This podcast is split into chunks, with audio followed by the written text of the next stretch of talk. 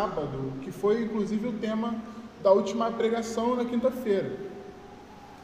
É, aqui nós temos duas, uma dinâmica um pouco peculiar, no sentido de que, na verdade, a, a nossa leitura sobre esse texto muitas vezes é uma leitura errada. É comum, por exemplo, nós vermos apenas falar sobre a eleição dos doze, o chamado dos doze discípulos de Jesus, como se fosse algo isolado. E em si não é um erro, talvez a gente tenha pouco tempo, coisa do tipo, mas o que a Bíblia faz, principalmente o que o Evangelho de Marcos, sobre o qual nós vamos nos debruçar e aprender, nos mostra é que a história é contínua e que tem um motivo para isso estar exatamente nesse ponto e sobre esses textos que tratam sobre dois momentos diferentes serem lidos, pregados e pedidos para que o Senhor fale conosco conjuntamente, de maneira é, é, a, a não se separarem. A nossa pregação ela vai ter quatro momentos que podem ser divididos em dois grupos de dois, ou duas metades, por assim dizer. No primeiro momento, nós vamos observar dos versos 7 a 12. Vamos ver sobre a fama de Jesus, a multidão e até mesmo os demônios diante dele. No segundo momento, que fecha essa primeira metade, nós vamos, é, nós vamos ver sobre o chamado de Jesus Cristo. O que isso tem para nos mostrar o que a Bíblia nos diz a respeito disso. E ele fica exclusivamente no verso 13. No terceiro ponto, nós vamos ver nos versos 14 e 15 sobre a natureza desse chamado de Jesus onde ele surge e para que ele serve, como ele se desdobra na prática da vida dos apóstolos. No último ponto, nós vamos observar nos versos 16 a 19 a listagem com o nome dos apóstolos e o que ela simboliza para nós. Que o Senhor nos ajude nessa empreitada e que nossos ouvidos e corações estejam abertos para que Ele fale conosco. Bom, iniciando já o primeiro ponto, Logo no verso 7, nós temos uma noção sobre a fama de Jesus e sobre como ele estava sendo conhecido naquele lugar. A Bíblia nos diz no verso 7 e no verso 8 que Jesus se retirou com seus discípulos para o mar e que uma grande multidão o seguia. Eram, eram pessoas que tinham vindo da Galileia, da Judéia, de Jerusalém, da Idumeia, do outro lado do Jordão e dos arredores de Tiro e Sidom, porque ouviam falar das coisas que Jesus fazia. Bem, o que esse texto nos mostra aqui já nesse primeiro ponto é que as cidades colocadas aqui são completamente diferentes umas das outras. Não são cidades vizinhas, como quem coloca Mesquita, Nilópolis e Nova Iguaçu para ver alguém. Muitas vezes a nossa compreensão a respeito do ensino público de Jesus é a compreensão de alguém que está cercado por ovelhinhas, um grupo de crianças e meia dúzia de pescadores ouvindo aquilo que ele tem a falar. Em alguns momentos, de fato, isso é verdade, de fato, isso acontece. Mas nesse momento aqui, nesse, nesse, nesse acontecido, o que nós temos é de fato uma grande multidão vindo de regiões completamente diferentes. Para vocês terem uma ideia, a Idumeia fica a cerca de 190 quilômetros da Galileia, onde ele está.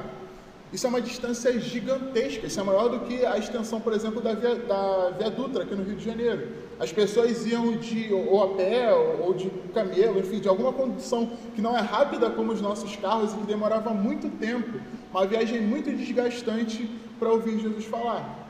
Aqui também uma, uma declaração muito interessante, porque Tiro e Sidom não são cidades judeias, são cidades gentílicas, são cidades de pessoas que não tinham aquele pano de fundo que a gente é acostumado a ver quando houve a pregação de Jesus, de serem judeus, pessoas que iam nas sinagogas, por exemplo.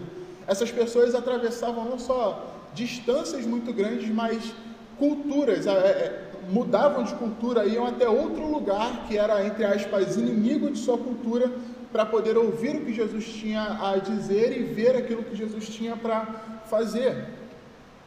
Essa multidão, ela tem um aspecto todo especial no livro de Marcos. Que aspecto é esse? No Evangelho de Marcos, a palavra multidão, esse termo vai aparecer quase 40 vezes antes do capítulo 10. O que Marcos faz aqui é apresentar essa multidão, esse grupo de pessoas, essa miríade de gente, esse aglomerado, quase que como um personagem da história. E um personagem que é paradoxal e até um pouco ambíguo. Como assim? Essa multidão, ela é alvo da compaixão de Jesus em diversos momentos. A gente pode lembrar na multiplicação Jesus olhando para esse povo comparecido. Em Mateus, que é um, outro livro, mas que tem a mesma conotação, Jesus olha para a multidão e se compadece porque eles pareciam ovelhas sem pastor. Essa multidão, eles estavam ali nos ensinos gerais de Jesus e ouviam coisas maravilhosas a respeito do Evangelho de Cristo. Mas essa é a multidão nunca é colocada como que responde em arrependimento à palavra do Senhor. Jesus lhes prega, lhes expõe o Evangelho, no entanto, a resposta da multidão é no máximo um maravilhamento com seus milagres. A resposta da multidão não é se dobrar e, e, adorar o Senhor Jesus, se colocar diante dele, e muitas vezes a multidão se coloca de maneira volátil. Por exemplo, quando os fariseus eles incitam a multidão, é muito estranho, porque alguns momentos antes Jesus está chegando na cidade e um monte de gente está saudando Jesus com palmas e com um monte de coisa, dizendo que ele é o rei dos judeus e que chegou um rei entre nós. Mas logo após, quando os fariseus falam, essa multidão manda crucificar é, Jesus e soltar Barrabás. É, é, é ambíguo, é paradoxal a questão. Mateus coloca, desculpa, Marcos coloca essa multidão inclusive em outros momentos, como servindo de obstáculo para aqueles que queriam se achegar a Jesus. A gente pode lembrar disso quando a gente vê a pregação de algumas semanas atrás, quando vemos aquele homem que foi colocado pelo telhado porque não conseguia chegar até o Senhor, porque a multidão, esse personagem se colocava de frente ali. Um outro momento em que podemos observar isso é, por exemplo, com a mulher do fluxo de sangue, a mulher que se esgueirava no meio da multidão para conseguir tocar em Jesus. Então, esse personagem se apresenta aqui para a gente mais uma vez, querendo tocar Jesus de toda forma e atestando o seu conhecimento e a sua fama. Inclusive, é, é curioso nós observamos que Jesus tinha um plano e um meio de fuga, porque ele sabia que isso aconteceria. Então ele pedia para que os discípulos deixassem um barquinho, um barco pequeno, que fosse fácil de manobrar e que ele, obviamente, pudesse sair do, do da maré baixa, não precisasse ir para alto mar para poder subir um barquinho, ele conseguia entrar no mar e sair dali. A gente vai entender um pouco mais sobre esse sair e o que ele foi fazer quando ele sai no, no próximo ponto, mas aqui nós já temos de cara uma, um primeiro personagem, que é essa multidão, que no verso 9, inclusive no final do verso 9, na parte B, vai dizer que é, é, Jesus pediu para que os discípulos sempre tivessem pronto um barquinho por causa da multidão, a fim de não o apertarem. Esse apertarem aqui, ele pode ser traduzido como prensarem, não necessariamente um. É, é interessante porque não necessariamente um apertar de lado a lado, sabe? Como quem tá, tem muita gente andando junto, mas é quase que um apertar de cima para baixo. As pessoas queriam tocar em Jesus. Então eu imagino pessoas tentando passar uma por cima da outra, tentando de fato solapar, pegar o Senhor de qualquer maneira e, e, e o, o, o, prensar, como quem prensa uvas ou coisa do tipo, para espremer mesmo. E bom, se a multidão quer apertar Jesus, quer estar perto dele, quer, quer chegar perto dele, custe o que custar, para ouvir o que ele tem a, a dizer e para receber dele os milagres, as curas e coisa do tipo, o texto apresenta um outro tipo de personagem, que talvez seja mais sério no sentido de compreensão da autoridade do Senhor Jesus. No verso 11, o texto nos diz que também os espíritos impuros, quando viam, prostravam-se diante dele e gritavam: você é o Filho de Deus. Ora, se a multidão se joga em cima de Jesus e se acotovela para poder vê-lo e tocar nele, os demônios se prostram diante dele. O texto mostra para a gente como a autoridade de Jesus transborda aqui, como a autoridade de Jesus dá as caras e aparece para nós. É encantador como o poder de Jesus se manifesta de forma tão avassaladora que mesmo demônios reconhecem a sua supremacia, sua natureza, afirmando que ele é o Filho de Deus. Há nessa sequência aqui que eu acabei de ler no verso 11 e no verso 12, uma palavra, uma outra palavra bastante preciosa, a qual nós vamos observar agora.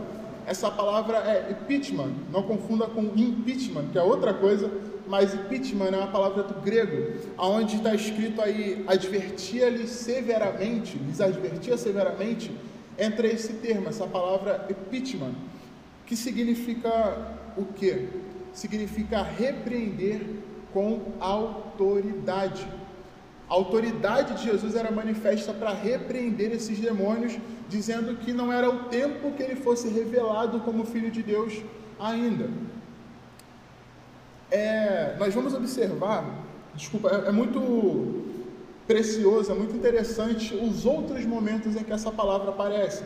E aí eu vou pedir que você abra a sua Bíblia no Salmo 106, verso 9.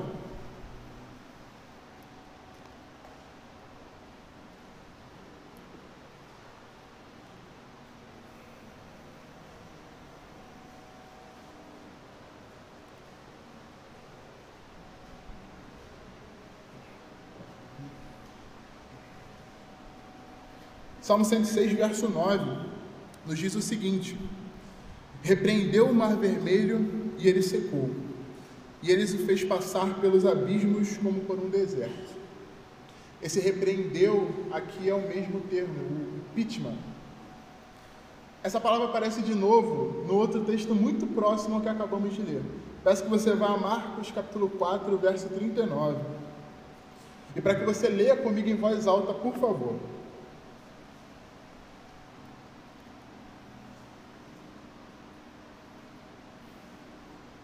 Marcos capítulo 4, verso 39 diz assim: E ele despertando, repreendeu o vento e disse ao mar: Acalme-se, fique quieto.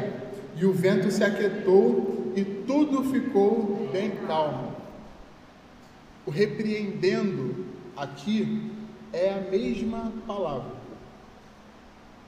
O que o texto quer nos mostrar, o que o texto quer nos o que o texto é, aparece para a gente, faz transbordar na nossa frente, é como a autoridade que Jesus exerce sobre a natureza é a mesma que ele exerce sobre demônios.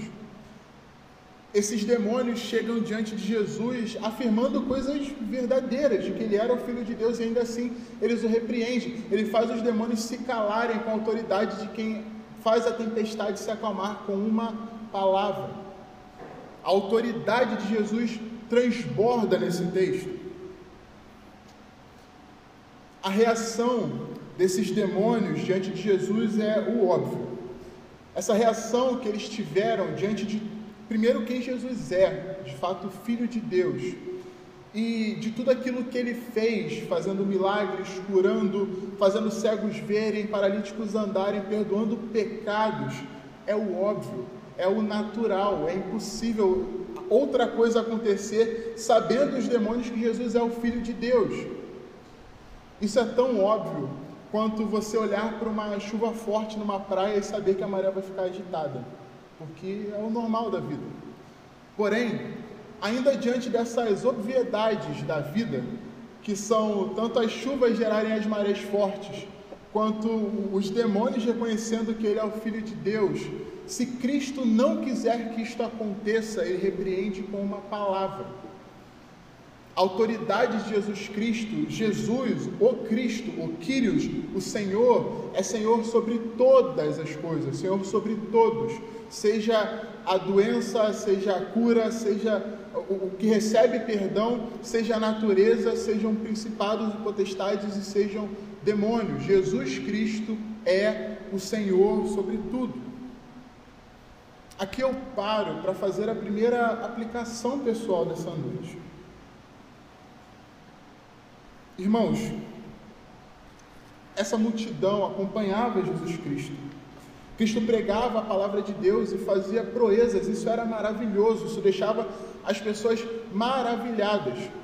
No entanto, a palavra de Deus é muito enfática quando, nos mostra que pessoas na multidão ouviam a palavra de Deus, viam sinais de Deus, viam o Senhor Jesus afirmar que era maior que o sábado, algo que é grandioso, e ainda assim não eram discípulos de Jesus Cristo, ainda assim não conheciam o Senhor.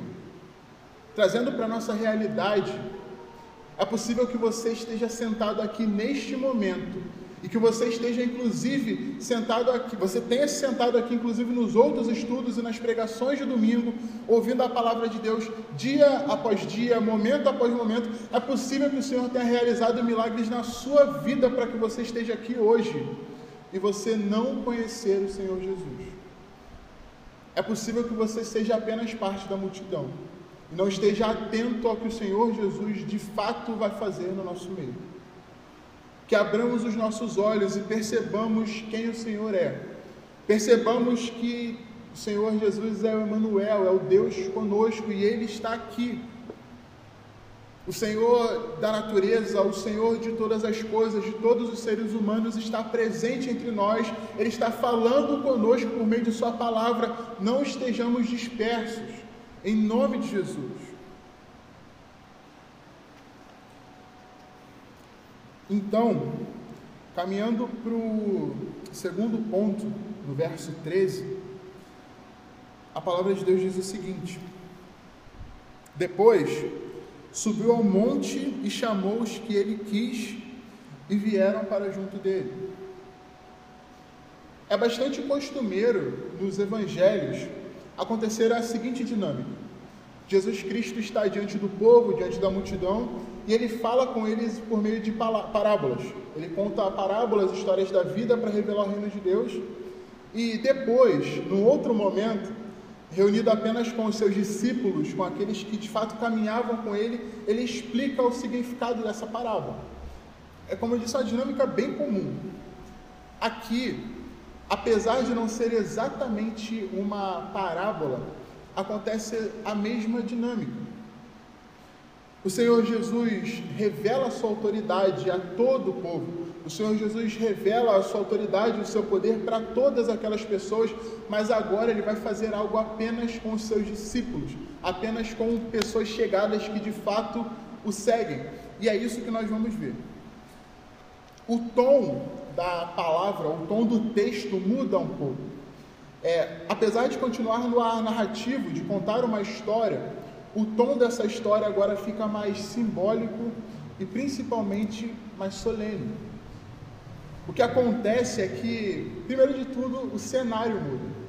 Jesus está numa cidade de praia, está no meio do mar, as pessoas o apertando, ele entra no barco, vai para o mar e depois, é, principalmente por Marcos ser um relato um pouco mais rápido, um pouco mais corrido, Marcos já aponta para Jesus chamando os seus discípulos para si.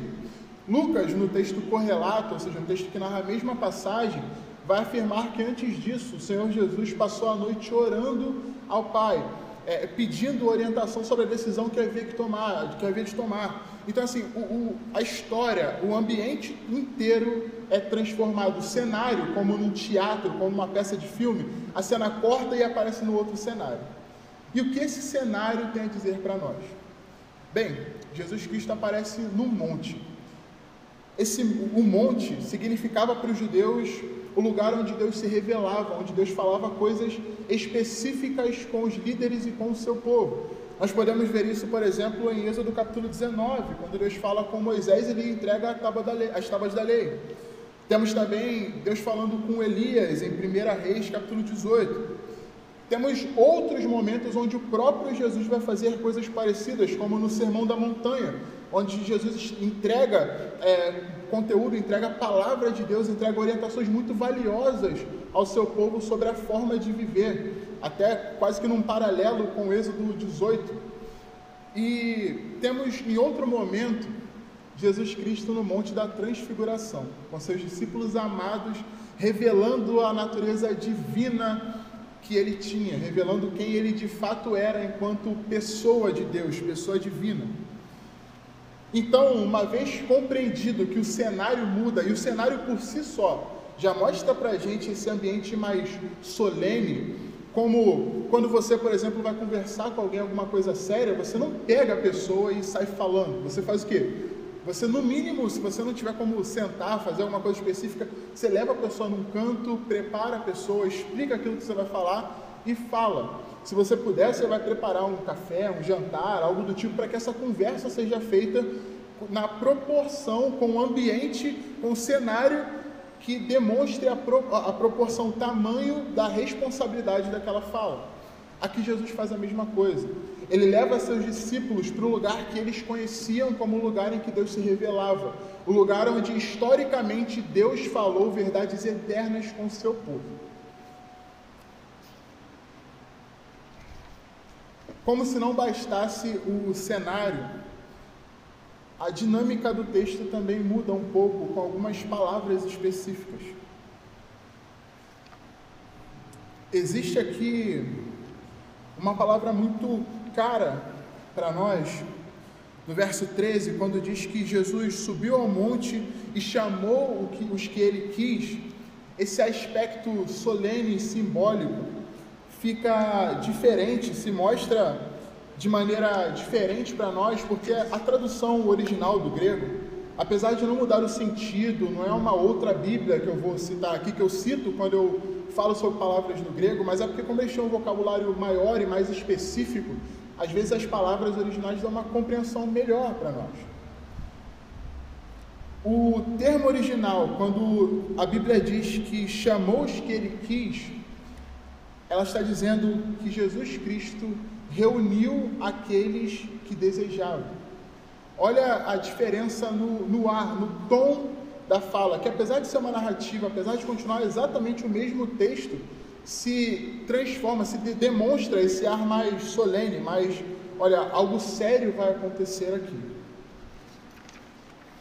A dinâmica do texto não é um diálogo, é no mínimo curioso ou peculiar, interessante, salta aos nossos olhos o fato de que nenhum dos evangelhos, no chamado dos apóstolos, há um diálogo. Não há resposta da parte dos discípulos porque Jesus não faz perguntas. Jesus não chega aos seus discípulos, que seriam chamados de apóstolos, e fala: Olha, você quer me seguir? Olha, você quer ser meu apóstolo para pregar aqui e lá e para fazer coisas em meu nome? Não a dinâmica que erroneamente nós colocamos sobre os doze apóstolos está sobre Jesus Cristo. O texto aqui não trata desses homens, esses homens não são os personagens principais ou o foco do texto. Como eu disse, o texto é contínuo e especificamente essa parte, esse momento do texto não começa aqui. Começa no capítulo 2, verso 1 onde Jesus Cristo está curando pessoas. Esse trecho, essa perícope, para usar um nome mais bonito, mais belo, ele retrata a autoridade do Senhor Jesus, assim como os textos de cura, de perdão de pecados e de restabelecimento de pessoas. O Senhor Jesus aqui está com seus discípulos e demonstra a sua autoridade sobre eles. Ele reúne aqueles a quem ele deseja e eles vêm. O chamado de Jesus Cristo é eficaz, a sua palavra nos atrai para ele. Quando ele quer alguém, quando ele deseja alguém, ele atrai, ele chama essas pessoas e ele não coloca uma alternativa para isso. Nenhum mestre, o qual Jesus é comparado ou chamado de rabi, por exemplo, Nenhum rabi ou nenhum mestre grego, se você quiser colocar numa outra perspectiva, nenhum desses homens, nenhuma dessas autoridades chamava seus discípulos. Todos eles eram procurados pelos discípulos. Muito parecido com o processo de quando você tem boas médias e escolhe uma boa faculdade para entrar. Você usa a sua média, você coloca a sua média lá e você é aceito por esse mestre, aceito por esse rabi. No entanto, a dinâmica de Jesus Cristo é, no todo, mas principalmente nesse pedaço de texto aqui, é, é, é aterradora, para não dizer outra coisa. O mestre dos mestres, o senhor dos senhores, aquele que há pouquíssimo tempo atrás estava exercendo autoridade sobre demônios, chama os seus discípulos, chama os seus apóstolos. Diferente de todos os mestres humanos que nós vemos, a iniciativa parte de Jesus Cristo. Não parte apenas de seus discípulos. Não, os discípulos não chegam para eles pedindo para serem apóstolos, para serem enviados, mas ele olha para esses homens e ele os coloca essa autoridade, ele os outorga essa autoridade. Essa relação de Jesus, essa relação onde ele atrai aqueles a quem ele deseja, aliada ao seu grandioso poder, que nós acabamos de ver, junto com sua autoridade, essa, essa relação de autoridade suprema, domínio sobre todas as coisas, e ao mesmo tempo um olhar para os homens, uma compaixão inexplicável, uma bondade constrangedora e um chamado eficazmente belo e transformador por parte de Jesus é no que se baseia o que nós chamamos de doutrina da eleição. Ele nos escolheu primeiro, ele nos atrai e nos chama para si. Irmãos, o que nós vimos nesses dois primeiros pontos é que Jesus, sendo Cristo, sendo o Senhor e exercendo o seu domínio, decide se afastar da multidão, chamar para si os que são seus aqueles que ele quis. Portanto, nós compreendemos que, não, que ele não apenas é o Senhor, o soberano do universo, como também é aquele que chama os pecadores para ele mesmo. Ele nos olha com um olhar de compaixão. A, a, santidade do Senhor, sua grandeza, sua autoridade e poder não são impeditivos para seu amor por pecadores.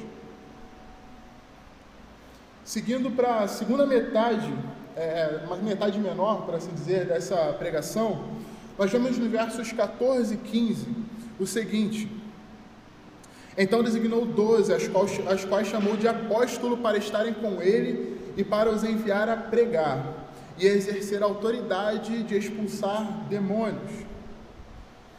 Em primeiro lugar, o texto nos informa algo interessante o verbo utilizado, onde nós lemos designou os apóstolos, é um verbo muito comum, mas que aqui tem uma, uma aplicação muito específica.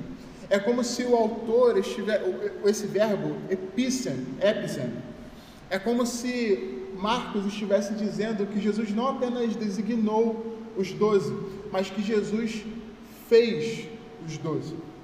Os comentaristas bíblicos são unânimes ao afirmar que a referência que Marcos faz aqui é a mesma, é, é uma referência direta a Gênesis capítulo 1, verso 1, na criação do mundo por parte de Deus.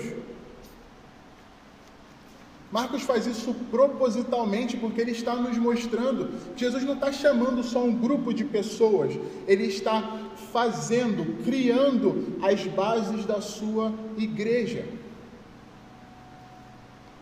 esse estabelecimento por parte de Jesus se desdobra numa ação dupla. Essa feitura por parte dele, aquilo que ele, que ele faz em nós, se desdobra numa missão em duas partes. A primeira delas é de estar com ele. O verso 14, parte B, afirma que o chamou para estar com ele e para os enviar a pregar e exercerem a autoridade de expulsar demônio. Essa é, é, nesse esse texto que nós acabamos de ler, essa atribuição dupla dos discípulos de Jesus. O primeiro, a primeira parte nos mostra o, a importância, aquilo que é primaz no relacionamento cristão, que é o estar com Cristo. Obviamente, nós precisamos ser santos, nós precisamos e devemos querer, almejar ser como Cristo. Mas quando nós olhamos até mesmo para os apóstolos, quando nós olhamos para a nossa própria vida, nós vemos homens falhos e que relutam e que caem na fé, que duvidam do Senhor, duvidam do poder de Deus, se deixam vencer por adversidades, por tribulações. Mas o que Jesus Cristo faz em primeiro lugar, ao chamar os seus apóstolos, é chamá-los para estar com Ele, é estar na presença de Cristo. Em diversos momentos, os apóstolos, como Pedro, quando caminha sobre as águas, vacilam. Pedro vacila nesse momento e olha para as tempestades, fica com medo e cai. Ele, ele afunda no mar. No entanto, a poderosa mão do Senhor o resgata, o puxa das águas. E o que o texto vai nos dizer é que Jesus Cristo atravessa o mar com os discípulos. Aquele que poderia andar sobre as águas atravessa o mar de barco. Até porque o que nós vemos aqui é que é algo para o qual os discípulos foram chamados. Quem garante a presença de Cristo conosco não é o nosso poder, não é a nossa habilidade de permanecer fiéis a Jesus Cristo. O que garante a presença dele conosco é a própria palavra dele. A segunda, o segundo desdobramento deste chamado de Jesus Cristo reside na segunda parte, onde os discípulos são chamados a, a pregar, enviar e pregar, exercer autoridade para expulsar demônios. Até esse momento, o que nós vemos, e não precisa abrir até por conta da hora, nós vemos em Mateus capítulo 1, verso 39, que Jesus Cristo pregava o Evangelho e expulsava demônios. O poder de pregar a palavra de Deus e de expulsar os demônios estava sobre Jesus Cristo. E o que acontece aqui é que o próprio Cristo compartilha isso com os seus apóstolos. Ele outorga, ele designa os apóstolos para isso, para exercer autoridade coigual a dele na pregação do evangelho e expulsando demônios. O chamado e comissionamento desses doze homens é representativo que diz respeito a todos os seguidores e discípulos de Jesus. Embora a autoridade deles seja algo único em termos de, de envergadura e, e peso para a fé cristã, que nós vamos ver no final dessa pregação, aquilo que Jesus chama os apóstolos a fazerem não é algo exclusivo destes homens. Todo cristão é chamado a pregar o Evangelho e fazer discípulos e levar a história da redenção de Jesus Cristo a todos os homens. Logo, o que nós vemos é que Jesus Cristo, quando chama os seus apóstolos, não cria uma nova categoria de crentes. Jesus Cristo não cria os discípulos e os discípulos maiorais, que são os apóstolos, como nós vemos hoje na televisão, por exemplo em que um homem que é pastor há muito tempo, daqui a pouco é levantado a bispo, e esse bispo é levantado a apóstolo, por quê? Ah, porque ele é. Não. O que nós vemos Jesus fazendo é derramar a sua própria autoridade sobre esses homens. A palavra discípulo vai aparecer diversas outras vezes no próprio Evangelho de Marcos. E essa função de pregação, de ir adiante, nós fazemos, até porque, como diz Efésios capítulo 2, nós estamos firmados no fundamento que são os apóstolos e os profetas. É daí que a nossa fé procede. Esses homens foram chamados especificamente por Jesus Cristo e, e tiveram sua autoridade dando a eles. Como esse texto todo vai falar sobre autoridade, o que nós vemos aqui é que agora o Senhor de toda autoridade, o Senhor que detém todo o poder, compartilha isso com homens, pecadores como nós. Isso fala muito mais sobre Jesus Cristo do que sobre os homens que receberam esse chamado. A Bíblia nunca escondeu os erros deles. Pedro, que foi chamado de pedra, não tinha uma moral ilibada ou valores que não se moviam, valores duros, sólidos como uma pedra. Pelo contrário, em diversos momentos se manteve volúvel, foi volúvel com as situações que eram apresentadas a ele. Outros homens, outros discípulos, como nós vamos ver na lista daqui a pouco, tinham diversos problemas, como João, o, o que nós chamamos de apóstolo do amor, por Jesus é chamado de Boanerges, o filho do trovão, alguém que não se controlava, que esbravejava e que pediu inclusive para Jesus Cristo tacar fogo numa cidade inteira. Jesus obviamente sabia disso, ele é Deus e, como Deus, ele é eterno, ele sabe de todas as coisas e nem por isso deixou de compartilhar o seu poder com homens. Na nossa última divisão de texto, é, observando dos versos 16 a 19, você não precisa ler, porque nós já lemos, e é apenas a designação dos apóstolos, o nome dos apóstolos nós temos a lista com os nomes deles e ela nos mostra que eles não são nada mais nem nada menos que homens comuns. Eles são povo da terra, como os seus, seus conhecidos os chamariam. Não eram, não eram pessoas que tinham uma proeminência em alguma coisa, era gente normal. Pecadores, coletores de impostos, é, é, desculpa, é, pescadores e coletores de impostos normais, pessoas que exerciam profissões normais, no entanto, são chamados por Jesus Cristo, e a beleza do chamado é justamente essa não há nada que nós, como homens, possamos fazer que chame a atenção do Senhor e o faça se voltar com bondade para nós. A beleza do Evangelho, do chamado desses homens, é justamente que Cristo vê beleza neles. Cristo os chama para si e faz com que esses homens sejam os pilares de sua igreja. Nós vemos, por exemplo, é, eu falei sobre Pedro, falei sobre João e Tiago, são os mais proeminentes. Nós temos outros homens que não aparecem tanto, como Bartolomeu ou Tadeu, que a Bíblia não vai falar em outros momentos. Temos é, um conflito aqui, como por exemplo, Mateus, o coletor de impostos, e Simão Zelote que era justamente uma facção que ia contra Roma e que propunha muitas vezes até coisas que entendemos como guerrilha ou coisa do tipo. Esses dois homens tão diferentes e tão distintos são unidos por Cristo na igreja dele, são unidos por Cristo como apóstolos, como enviados, como é, é, é, aqueles que vão e designam e, e cumprem uma missão específica. Talvez a palavra que melhor defina o significado de apóstolo é, como nós vemos hoje, um procurador-geral, um procurador de alguma coisa. Alguém que, em nome de outra pessoa, realiza uma ação.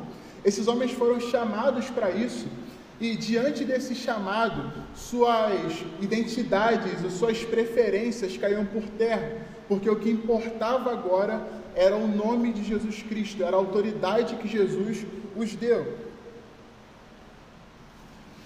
Esse chamado por parte de Jesus significa também uma reconstituição da, de Israel por parte do próprio Cristo. Em que sentido?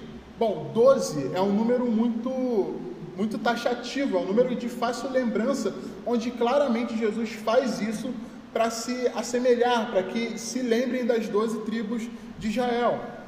Para os romanos, que eram o, o público-alvo dessa carta, isso tem dois, dois desdobramentos, duas, duas aparências que eles tinham quando eles viam essa lista de, de 12 apóstolos de Jesus.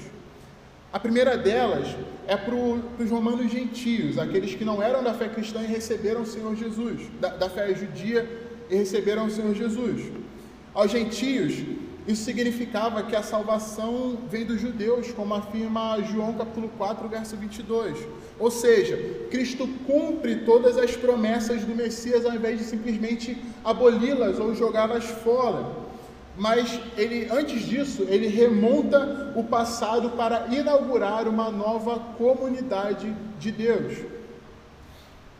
Para os romanos, as pessoas que viviam em Roma e, e eram judeus convertidos ao Evangelho, isso significa que a lembrança, é, isso era a lembrança de que Israel só cumpre seu destino verdadeiro, seu destino completo, na comunhão e serviço do Senhor Jesus Cristo, como James Edwards, um grande comentarista bíblico, salienta para nós. O chamado dos doze, esse, esse é um dos últimos pontos, em cinco minutos estamos terminando. O chamado dos doze é apontado como importante não apenas para o tempo deles, mas Jesus aponta isso em Mateus 19, 28. Eu peço que você abra, por favor.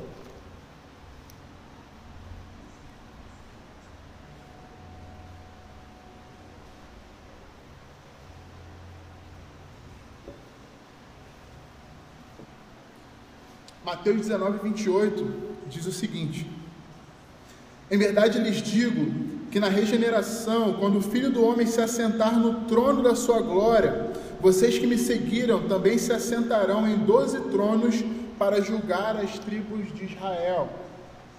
Ora, a, a, essa escolha dos doze, essa feitura dos doze por parte de Jesus Cristo, vai se seguir mesmo após a morte desses homens. E eles serão responsáveis, palavras do próprio Jesus, como acabamos de ler, de julgar as doze tribos de Israel. Ainda observando o significado disso, para a gente hoje, para o que significava ao longo do tempo, vamos em Apocalipse capítulo 21, verso 14, a última parada de versículos que nós faremos hoje.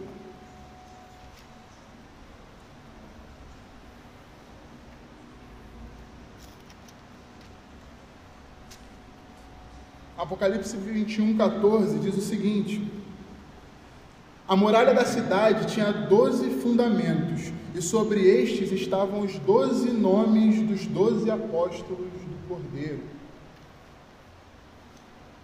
Como falei bastante na mensagem de hoje, esses doze discípulos são o fundamento da Nova Jerusalém a cidade que, colocada em Apocalipse, alguns versos anteriores, vocês podem ler, podem comprovar o que eu estou falando, remete à igreja do Senhor Jesus Cristo. A igreja do Senhor, a Nova Jerusalém, está fundada sobre doze apóstolos, sobre esses doze homens pecadores. E mais uma vez, isso diz mais sobre quem Cristo é do que sobre quem esses homens são. Na segunda metade do texto, nesses dois últimos pontos, nós vimos que Cristo escolhe doze homens que não eram proeminentes e faz deles a comunidade dos apóstolos para estar com ele e compartilhar seu poder e autoridade, e que isso vale até o fim dos tempos. Irmãos, eu faço agora a última aplicação pessoal dessa noite. Apesar de autoridade em termos de fundamento ser algo único aos doze apóstolos, o chamado deles é para todos os discípulos. Nós fomos chamados a, por essa autoridade, irmos e pregarmos o Evangelho a toda criatura. Não estejamos inertes, dispersos a esse tipo de realidade. O Senhor Jesus nos chama a isso.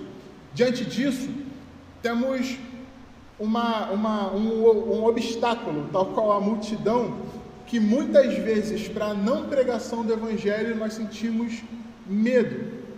Nós achamos que por quem somos, ou até pelo nosso passado, pela história que tivemos, por quem fomos lá atrás, não poderemos pregar. E se alguém questionar aquilo que eu fui, e se alguém me, me questiona o, o, que eu fiz, o que eu estou fazendo no momento, os meus pecados.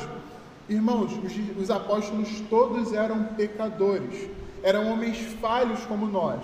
Mas como esse texto ressalta, e como eu estou falando ao longo de toda essa pregação, esse texto não é sobre os doze apóstolos, é sobre a autoridade de Jesus. O Senhor Jesus é autoridade sobre sua vida, e se Ele ordenou que você pregue o Evangelho, que você viva na comunhão dos santos, na igreja, não deixe que o medo te paralise, não deixe que suas questões te paralisem. Se lance pelo Evangelho, como esses homens fizeram. Jesus não pediu a eles uma resposta, Jesus chamou eles para si, assim como o Senhor te chamou para estar aqui nessa noite. Você não está aqui à toa, você não veio só porque isso é uma programação e como membro da igreja ou como alguém que se diz cristão você precisa cumprir. Você veio porque o Senhor te chamou. E Ele te chama para uma vida pelo Evangelho. Isso não é uma exclusividade dos apóstolos. Jesus chamou pescadores de peixe e transformou esses homens em pescadores de homens. Jesus pegou um coletor de impostos, um criminoso, e transformou ele num apóstolo.